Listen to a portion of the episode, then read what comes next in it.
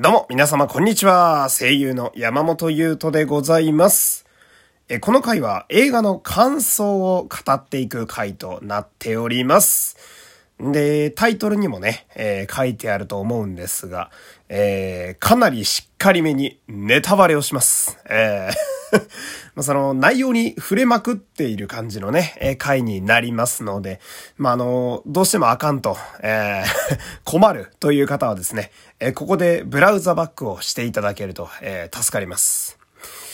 え、こんな感じでね、え、大丈夫ですか？皆さん。え、喋りますよ。いいですか？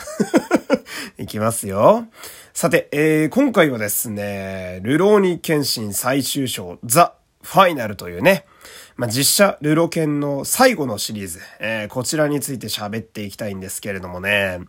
えー、これを喋っている本日、えー、4月23日金曜日、えー、本日からですね、えー、無事に公開ということでございますけれども、私は、ね、初日の、えー、早朝の回でね、えー、早速堪能させていただきました。えーまずはその、何よりも、えー、この状況で公開してくれたっていうのが、本当に良かったですね。えー、もう、これだけで、えー、スタッフの皆様にはもう頭が下がりますね。うーん。私は、えー、原作は漫画も読んでいて、ほんでアニメもある程度見てて、で、時々発売してたゲームなんかも結構やり込んでおりまして、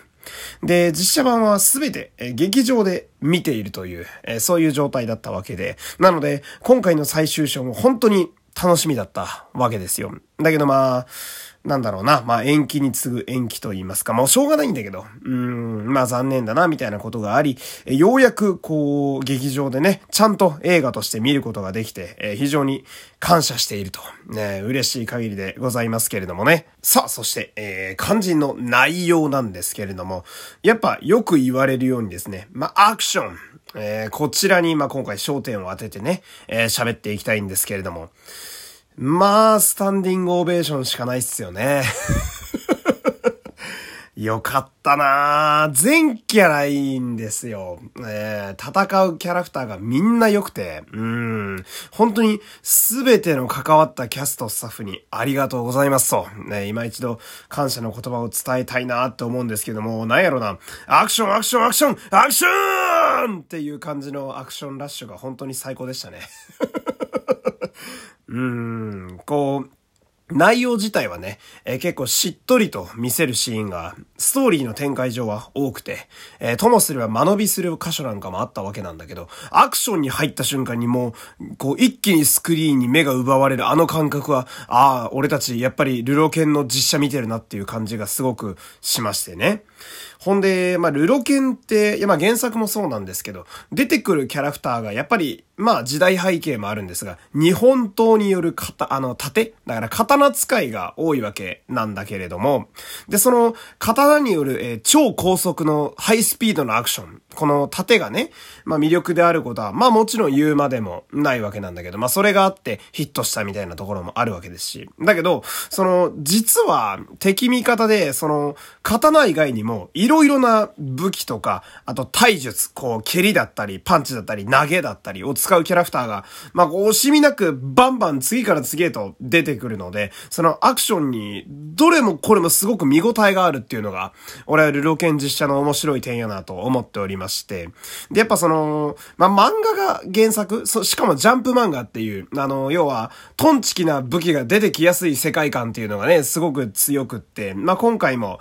こう、まあ、原作をこう、うまい具合に実写に落とし込むとこうなるよなぐらいで解釈した、まあ、キャラデザ？えー、で、いっぱいいろんなキャラが出てくるんで、俺あの、エニシの一派の6人の同士って絶対出てこないと思ってたんですよ。なんというか、あの、10本刀がいるにはいたけど、全員がなんかこう、がっつり出番があったわけではないみたいな程度かな、みたいな半分モブぐらいかなって思ったんですけど、今回、あの、出てくる幹部たちが全員ちゃんとセリフとシーンがあって、これがめっちゃいいと思って。で、今言ったように、それらがいい感じのキャラデザで、かつみんな武器が違うの。ので、まあ、大釜を使うキャラがいたり、針を打ち出したり、ガトリングガンがあったり、で、都市空間で殴ったり蹴ったりが出てくるんで、こう、なんか、映画を見ているというよりは、ゲームのキャラを見ているかのような楽しさがすごくあってね。だこの、怪しい敵キャラクターが現れるたびに、こう、やっぱ見てるとすごくワクワクするっていうのがあって、なんかこの感じはその、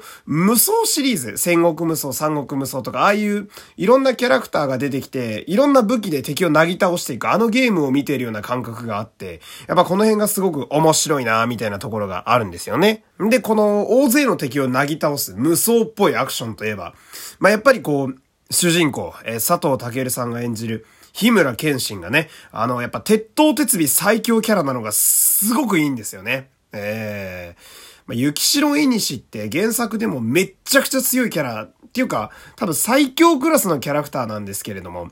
映画だと割と剣心の方が圧倒してるような描写があって、ずっと強いっていうのが、やっぱ、むちゃくちゃ頼れる主人公やなっていうところがあって、そこがすごいたまらなくてね。で、また彼、彼はあの、普通に平気で壁を走ってましたね。まあ、そもそもの佐藤健さんの身体能力がめちゃくちゃ高いっていうのは、まあもう言うまでもないっていうのはあるんですけれども、そのルロケンに出てくる佐藤健さんはこの定期的に人間を辞めた動きをするのがめっちゃ面白いんですよね。だからこう、ズバズバ切ってハイスピードで切った後に、大行にジャンプしたりとかして、こう、細かい動きの後に大きいのを入れたりみたいな、こう、見てて飽きさせない工夫がすごくあって、で、この辺がやっぱり、こう、アクション監督の、えー、アイディアの出し方だとか、えー、剣心を演じてる佐藤健さんのキャラ解釈がすごく合ってるなっていう、えー、動きもね、多分このキャラはこうするやろうな、みたいな原作読んでる人から見ても、まあそんなに違和感がない動きをしてくれるんで、まあ見てて非常に飽きさせないっていうのがね、えー、すごく良くって、ほんで、なんだろうな、その、今回その原作にはなくて実写の映画だけにしかない要素っていうのがあったんで、まあいっぱいあるんだけど、特にその、やっぱ、